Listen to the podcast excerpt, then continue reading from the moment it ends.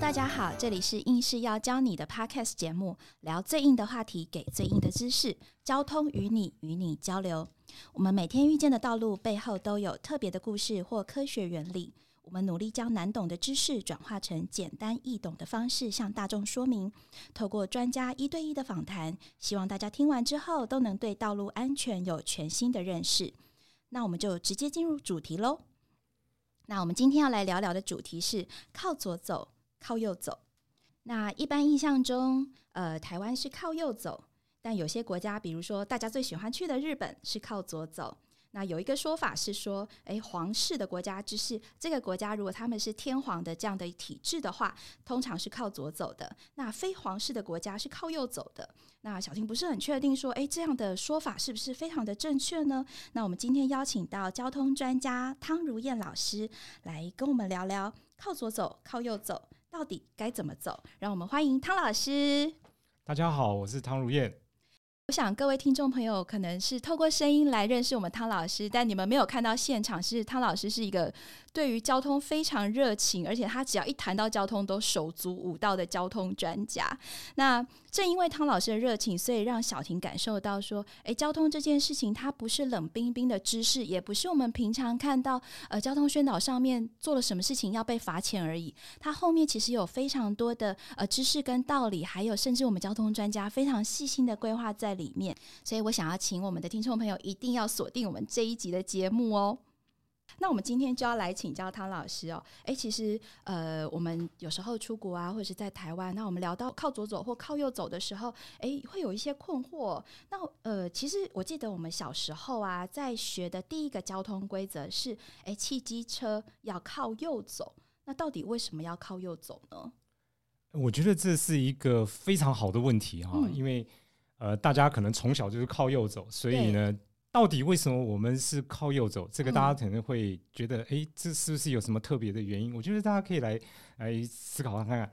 但是其实，呃，回大家可以稍微的把自己想象回溯到一一两百年前，呃，世界上其实是没有什么交通法规的。嗯。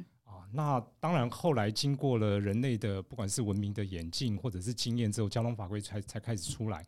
靠左走、靠右走这件事情，恐怕就是我们在交通法规上第一个出现的法规的规范，让大家走路的时候能有一定的规矩来走啊。那就是形成了我们现在的靠左走跟靠右走。嗯，哎，老师刚刚说到是我们交通法规的第一个规范，原来我们的第一个规范是规范靠哪边走啊？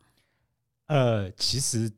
呃，很早以前，人类的习惯其实是比较是属于靠左走。为什么呢？哦，这个很特别哈，就是哎，呃，对，呃，在我我要先说明一下，就是说靠左走、靠右走这件事情，其实并不是汽车发明以后才有的。嗯，在汽车在马车时代就开始有了。那所以大家在思考靠左走、靠右走的这个历史的演进的过程的时候，可以把马车这个因素带进去，靠左走这件事情就会跟。马的使用会有关系？为什么跟呃，为什么说是跟马的使用很有关系啊？对，我们我们可以呃稍微的回想一下，呃，一般人在骑马的时候，你上马的姿势是怎么上的？嗯，我印象中看宫廷剧，通常都是从左边。对你脚会先踩那个马蹬子嘛，对，然后一脚。踩过去之后，跨到那个马背上面去。那通常都是左脚先踩马蹬子，跨上去。是。那这个时候，你你如果你是靠在右边上的话，变成你人要走到路中间这边来，靠着马蹬子上去，这个就会变得比较方便，而且变得比较危险。但是你如果是靠着左边。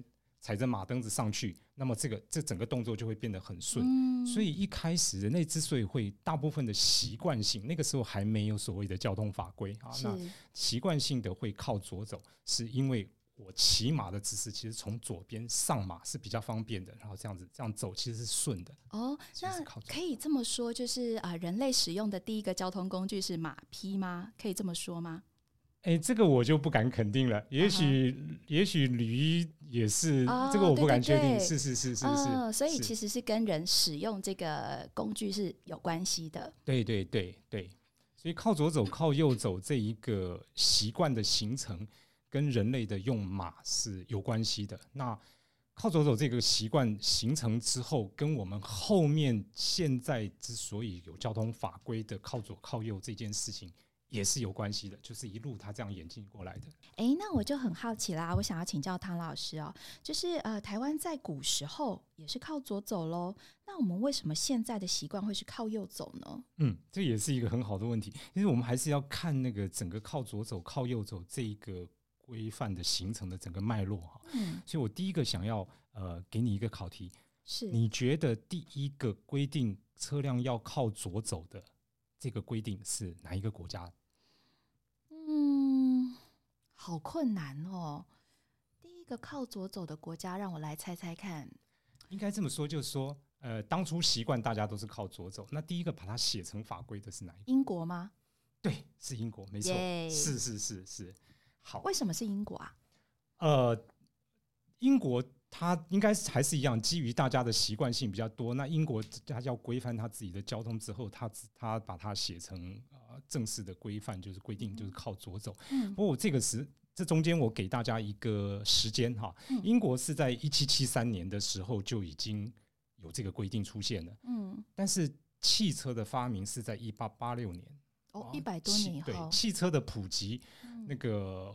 何晨老师上次有讲过哈，在一九零几年，在在那个福特 T 型车的时候，所以换一句话说，大家可以发觉，其实靠左走那个规定是在非常非常早的时候就已经在英国出现了。哦，所以可以延续刚刚我们聊到的，就是哎，因为使用马匹的习惯，然后马车等等的，我们就延续这个靠左走的习惯，一直后来变成了法规。对，英国第一个把它写成法规。对，那为什么我们现在？好像蛮多国家是靠右走的呢。对，这又是一个非常有兴有意思的问题。应该全世界很容易就是一样啊，或者是照道理应该是这样嘛哈，大家都习惯都是靠左走。那只不过英国是第一个把它写成了一个比较正式的规范，要靠左走。那但是其他国家基本上也是靠左走。那为什么现在又变成靠右走？这个就跟法国大革命有非常大的关系了。怎么说啊？革命也会革命到交通道路靠左靠右啊？对，真的跟法国大革命有关 哈。因为呃，大家刚刚讲到，就是说，其实早期大家都习惯都是靠左走。是。那大家可以想象到，就是说，法国大革命的时候，那其实多数的法国人会有马车、骑马，这些大家都是比较有钱的这些贵族。那法国大革命当然是因为平民革命嘛，哈。是。那这些平民就是要要要推翻这些贵族啊，他们因为这些贵族多数都是靠左走，是。他们为了要表达出对于这些贵族的。的否定这些贵族，或者是反抗这些贵族，所以他们就刻意的靠右走。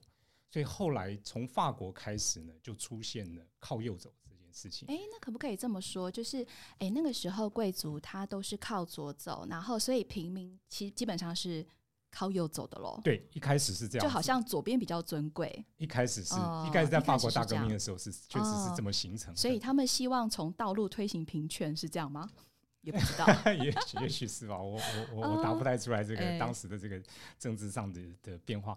不过呃，我想几个数字让大家大家知道哈，法国大革命是在一七八九年的时候发生的啊。那刚刚讲了，就是民众为了要表达对。贵族的反对啊，那所以刻意的去跟贵族走不一样的方向，所以他们开始出现靠右走。所以到了刚刚是一七八九年到一七九四年，也就过了五年左右，法国就正式把靠右走这件事情写在他们的法规里面了。所以从此以后，你就开始出现了靠右走的国家了。啊，世界变成两种不同走路的形式了。应该这么说，就是。呃，世界出现两种没错，但是靠右走的国家基本上还是只有法国。哎，所以你是说那个时候的时空背景只有法国？当时一开始是只有法国，但是现在蛮多国家都靠右走的耶。对，这个这个这个历史的发展过程跟一位非常重要的人物有关，大家也都知道的，就是拿破仑有关系。哦，为什么？为什么跟他有关？大家应该知道，就是说拿破仑的时代，拿破仑曾经几乎征服了欧洲。是。那在拿破仑那个时候几乎征服欧洲的时候呢，拿破仑就把法国带右靠右走的这个规范呢，这个习惯呢，带到了欧洲的地区。嗯所以欧洲后来大部分的国家也都变成了靠右走。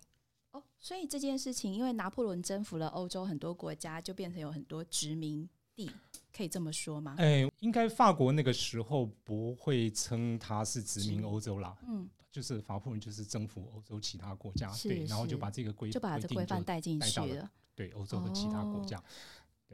啊，所以刚刚老师有提到说，是因为拿破仑的关系，呃，他征服了欧洲很多国家，所以把这个靠右走的概念带到了许多国家当中。那毕竟只有欧洲嘛，那是怎么样推行到全世界的、啊？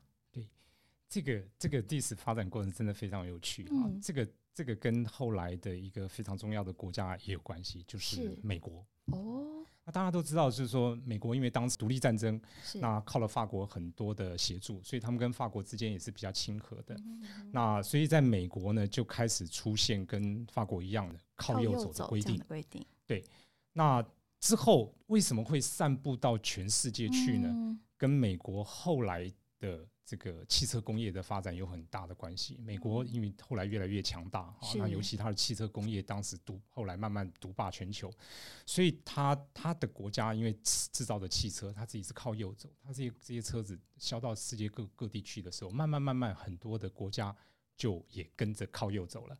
所以你现在再回过头来去看这个世界上究竟有哪些国家靠左走、靠右走，你会发觉一件事情，就是，呃，现在目前靠左走的国家很多都是英国殖民过的国家是啊。那当然有少数没有英国没殖民过，不过大部分都是英国殖民过的国家。那英国把靠左走这个习惯带到那个地方去，但是其他大部分靠右走的国家，就是透过美国它的汽车工业慢慢慢慢慢慢散布到世界各地。那它的车子因为靠右走，所以大很多的国家就跟着就靠右走。哦，哎，原来靠左走、靠右走不仅有政治的因素，然后有交通的因素，还有商业的因素哦是的，都在里面哦。那现在全世界有多少国家是靠右走，又有多少国家是靠左走的呢？大约的比例啦，嗯大约的比例靠右大概是二，靠左是嗯一、也就是说靠右大概是三分之二的国家是靠右，三分之一的国家是靠左。嗯，哎，那所以台湾其实的交通规则也受到车辆的影响，所以要靠右走嘛。如果从这个脉络上面来看的话，这是你猜错了，啊，我猜错了，为什么？是台湾其实最早的时候靠的是左走啊。那当然哦日据时代因为日本所以靠左走，这个大家都知道。但是我们现在回过头来看，就是中华民国到底原来是靠左走还靠，嗯大家都会觉得说啊，那中华民国是靠右走，所以国民政府迁过来台湾之后，就就改过来了，变靠右走，一直到现在，其实呃，这个这个理解恐怕是有错误的啊。是在民国三十四年之前，中华民国的规定也是靠左走。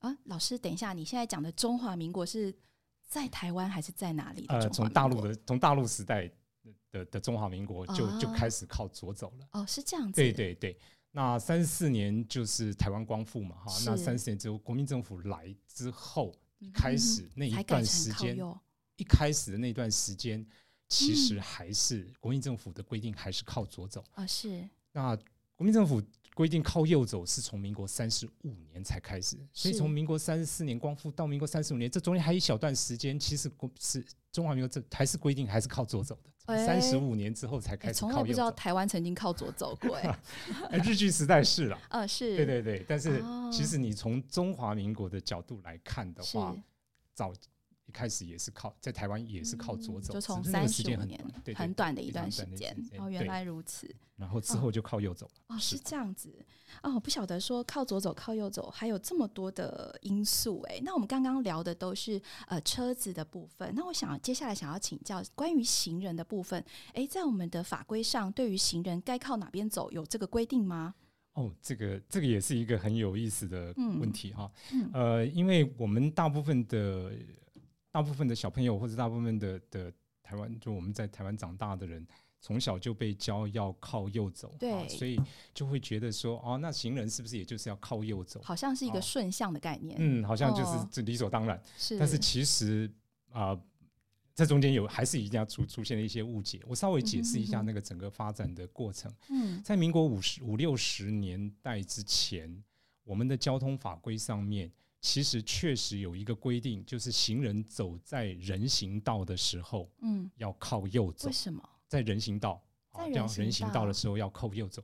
我想那个那个还是一样，就是他希望在人行道走的时候，呃，大家不要哦撞在一起嘛，哈，有一嗯你你你就靠着右边走，对象就靠着右边，两边就不用。我想那个基本上大概应该是从这样的一个概念来的。嗯可是我还是要强调，那个时候只有规定在人行道上的时候要靠右走。哦，如果你不是走在人行道，像一般巷道，你走在走在巷道里面，走在一般的这个比较比较没有人行道的路上的话，我们的交通法规一直都是规定靠边走啊，没有规定靠右走或靠左，就是靠边走。！原来本来有规定过人行道有怎么走这样子。对对那现在呢？对那在民国五六十年，呃，因为确切年我已经不太记得了，大概是那个时候后来有法规就修掉了，就是嗯。人行道上面它也没有再规定要靠右走，所以换句话说，现在现在我们走在人行道上其实就很自由了，你靠左走靠右，就是法规上都没有限制。但是在你走在我刚刚讲的不是人行道，在在一般的巷道啦，或者是没有人行道的道路上的时候，目前还是有规定。行人要靠边走，还是是规定行人要靠这个这个规定从来都没有变，一直都是是这个样，以前也是这样子，现在也是这样，要靠边走。嗯只不过呢，我们要跟一般听众要稍微啊补充一下，就是说，基于呃我们自己的安全，行人自己的安全啊，相关的研究也告诉我们，走在人那个一般的道路上的时候，当你靠边的时候，最好你是面向来车靠边走。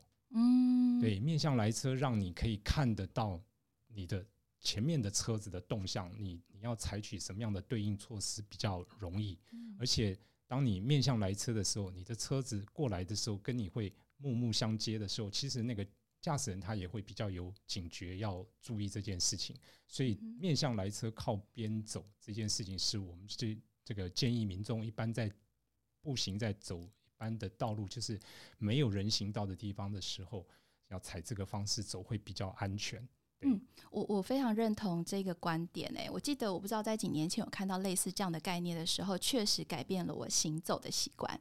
哦，是。呃，因为呃，其实新闻上面常常看到有很多步行，就是老人家可能会出去散步，但是就是遇到呃交通事故的情况发生，那蛮多都是从后面追撞发生的。对对，对，那那时候就是呃有一些这样的宣导的时候，我确实有接受到这个讯息，然后我就会注意到说，哎，对耶，其实我们应该面向来车的方向走，就是哎，今天车如果是从我我不应该背对来车，好，因为我不知道交通状况怎么样，如果哎他的它的车速啦，或者是它的方向啊没有很稳定的时候，至少我还来得及反应。是是是，嗯嗯呃，应该我应该讲说，尽量面对来车啦哈，因为行人的行人的步行需求其实很多样化，有的时候他可能就是隔壁邻居他要走过去，对，你要嗯他要先到对面去，然后面向来车再再过，这个这个也是不嗯啊是，那基本上尽量的采面向来车靠嗯边走的方式啊。嗯那靠边走这是一定要的，因为我们法规也是这么规定，靠边走也是比较安全。那只是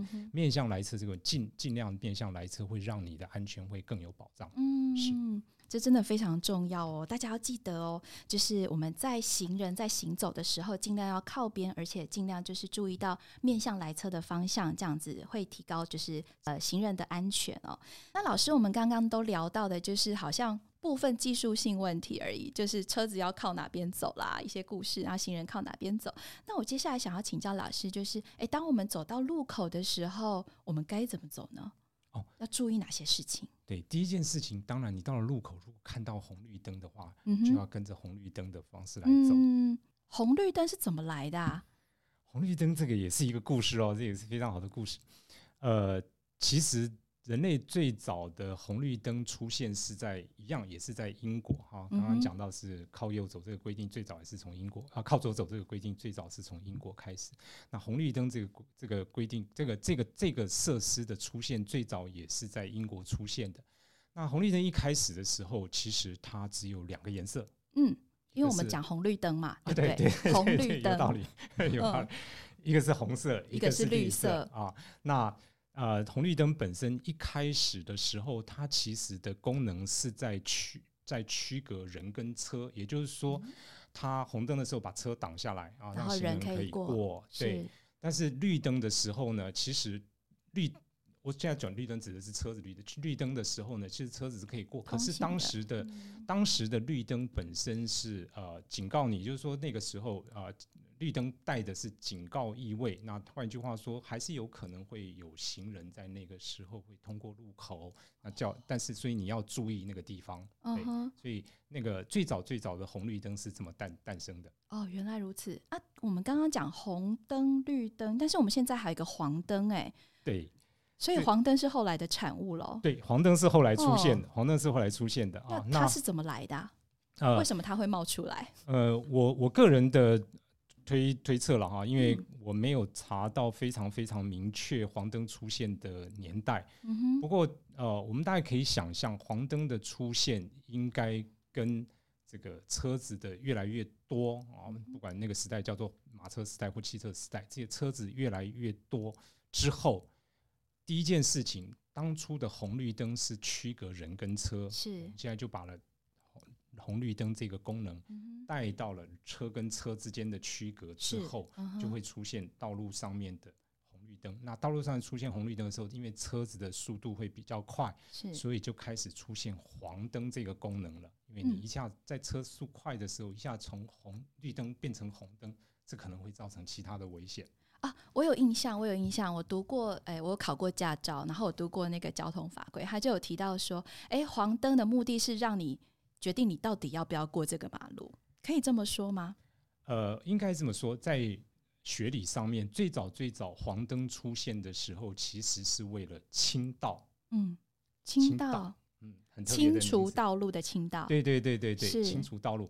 呃，我们用最简单的十字路口，两条路交叉。啊是。那当我原来是绿灯，是某个某一条路某个方向车子在走的时候，要转换成另外一个方向的时候。我我在这个转换的过程很重要一件事情，就是要把路口中间还没走完的车子清干净，是才能够把横向的那个车子放进来，不然的话就会撞在一起了。对，所以那个把原来灯号变换过程中尾巴还没有走完的那些车子让它走完，那个就叫做清道的时间。嗯，所以最早最早的黄灯其实是基于要把路口的这个这个。路清干净所所产生的概念就出现了黄灯。那我可以这么说吗？就是黄灯其实它是一个警示的意味，告诉大家我要变红灯喽，然后大家赶快做好准备，可以这么说吗？现在的概念确实在台湾的概念是这个样子，没有错。对，因为呃后来这个是在台湾自己的演变的过程哈，红绿灯我们在红绿灯这种这个设计的时候演变的过程，我们把。原来黄灯是为了清道，就是把路口中间还有残留车子没有走完的，让它走完。是，然后呢，换成红灯之后，就就另外一个方向车子就进来了。但是在台湾后来，在整个我们自己的呃，应该讲我们自己整个社会的操作的过程中间呢，我们开始慢慢加慢慢发现到一件事情，就是呃，车子在那个转换灯号的过程中间呢，可能。驾驶人没有办法一下子去去去适应，是那个，所以我们急踩刹车或者是赶快冲过去都是很危险。对对，所以我们后来现在目前的红绿灯的设计，黄灯确实是一个警告性的功能。嗯哼，啊，我们的黄灯呢，呃，基本上是有秒数固定秒数的，几秒啊？我我先把黄灯啊这个警告功能说完。好，黄灯就是告诉你，就是说过了几秒之后就会变红灯了。嗯，所以你自己要衡量，你如果没有办法在这几秒之内过完这条路，你就不要再进这个路口。所以它确实是你刚刚说的那个警告的功能。对，黄灯确实现在是这样，但黄灯是几秒呢？呃，目前大概五十公里以下，就看看道路的速线了哈。五十公里以下的是三秒钟的黄灯，那五十到六十是是四秒钟，那六十以上的速线就是看道路速线哈，六十以上的速线。是五秒钟的黄灯，所以当你开在道路上的时候，你看你依据你道路上面的这个速线啊，那你开的那一条路的速线是多少？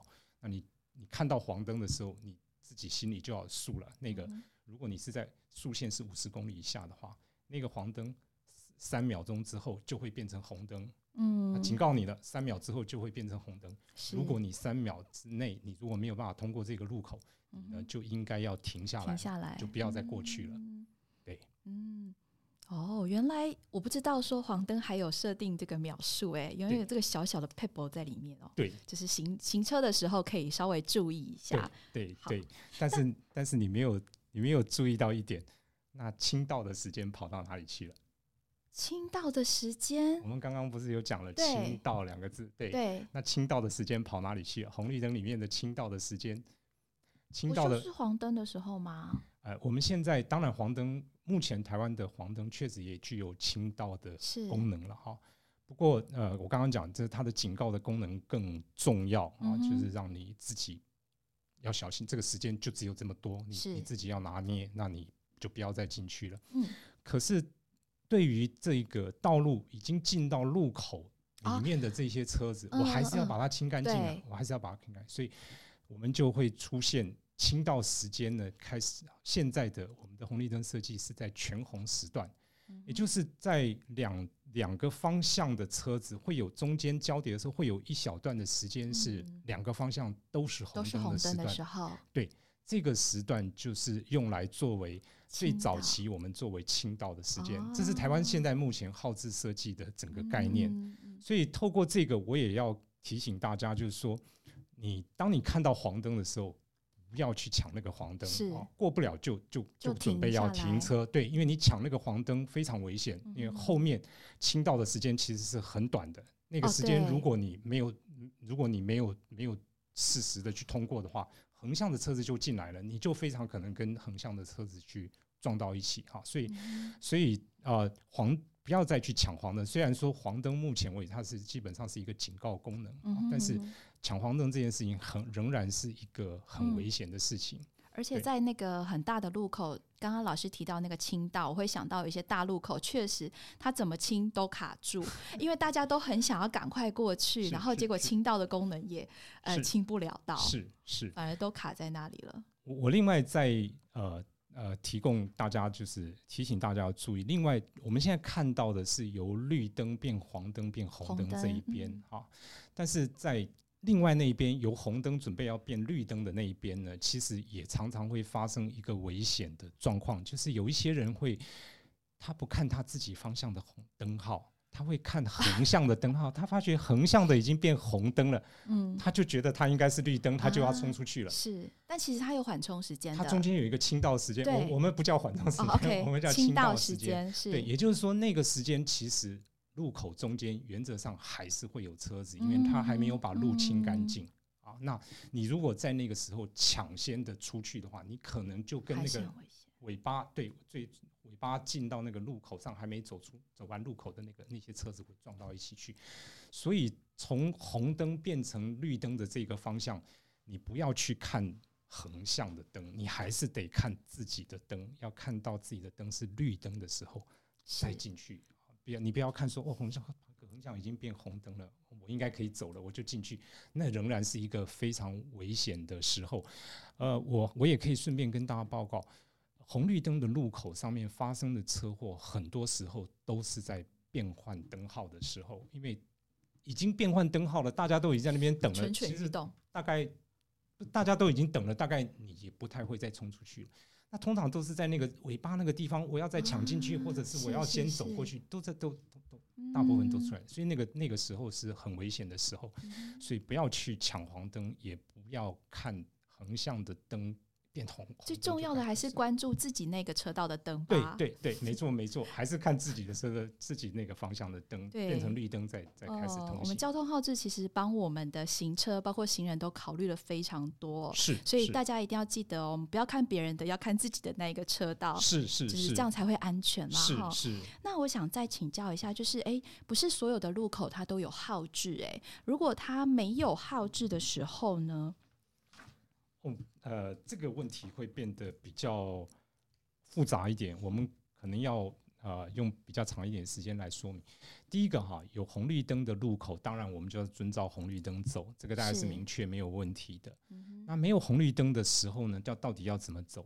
这个就分两两种状况了哈。一种状况就是这个路口上有干支道的区隔，就是有一边是干道，有一边是支道啊。那这是一种形态。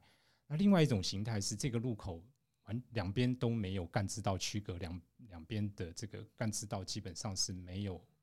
特别说是哪边是干道，哪边是知道，这是另外一种形态。所以，我们先来讲第一种，嗯，啊，有干知道的，怎么去分辨啊？对，这个呃，我有干知道区隔的这种路口，很在我们的交通规则上面很明确的一件事情，就是一定是干道车先走，知道车要让，不管你是转弯车还是直行车，只要你是知道车，你都要让干道车先走啊。所以跟你的。转向没有关系，也就是你是知道，你就是要让啊。那那接下来就看说，那什么是知道，什么是干道？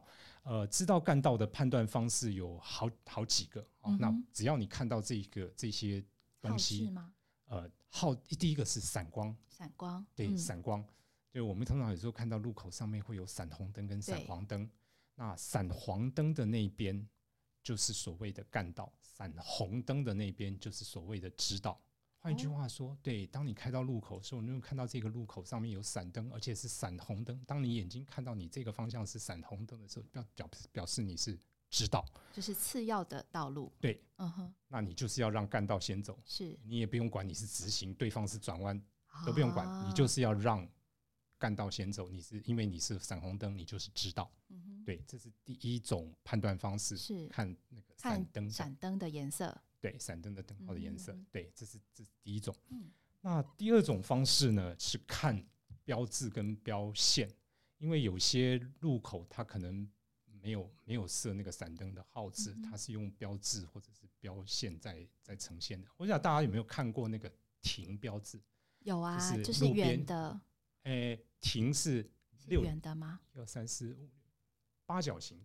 八角形，亭是八角形的，哦对对对，糟糕，跟圆的有一点像，但是它其实是八角形的，它是八角形的，八角形的，然后上面写一个写一个停的字，对对对。那它的框框是红色的，它的框框是红色的，红色的。对，那这个这个亭的标志，这个这个是立在路边的标志牌啊。那另外有一个是。写在地上写一个停字，就写在那个路口上面，白色的很大的字，对对对，写一个停。那这个是标线，是好。不管你是看到那个停，或者是看到那个线，或者是同时看到停那个标志的停跟地上的线，只要你看到有一个，只要看到有一个，那就表示你是知道。那因为他写停，所以基本上你就是到了那个路口，你要先车子要在路口上面停下来，看清楚两边，确定。横向没有车子的时候，你才能过去。是对，所以看到那个停那个标志，就表示你是知道。OK，啊，写在地上那个标志啊，也是一个暗示。对，也是哎哎，应该说一个提示。对他就是告诉你，他就是告诉你，他就是告诉你你是知道，知道，你就是要让让对方先走。啊，那这是第一、第二种，就是你看到那个停那个字。第三种是你会看到让。是。一样，也是路边上会有一个让的倒三角形啊，这个不是八角形。好，倒三角形啊，这个我知道，框框也是红色的。啊，对对对，框边是红色，对对对，这个是让，上面写一个让，对，上面写一个让字，嗯，或者是地上有时候会画一个倒三角形，白色画在地上，倒三角形啊，它不是写让这个字，我知道，它没有写字，它就是白色的倒三角形，在路口，对，那这个我们称为让标线啊，它它是标线。一样，不管是看到那个。牌子倒三角形的牌子标志，还是画在地上白色那个倒三角形的标线，只要你看到一个啊，当然你有时候会看到两个都看到，没关系，只要看到中间一个任何一个，是。就代表你是知道，嗯那对方是干到，你都要让对方先行。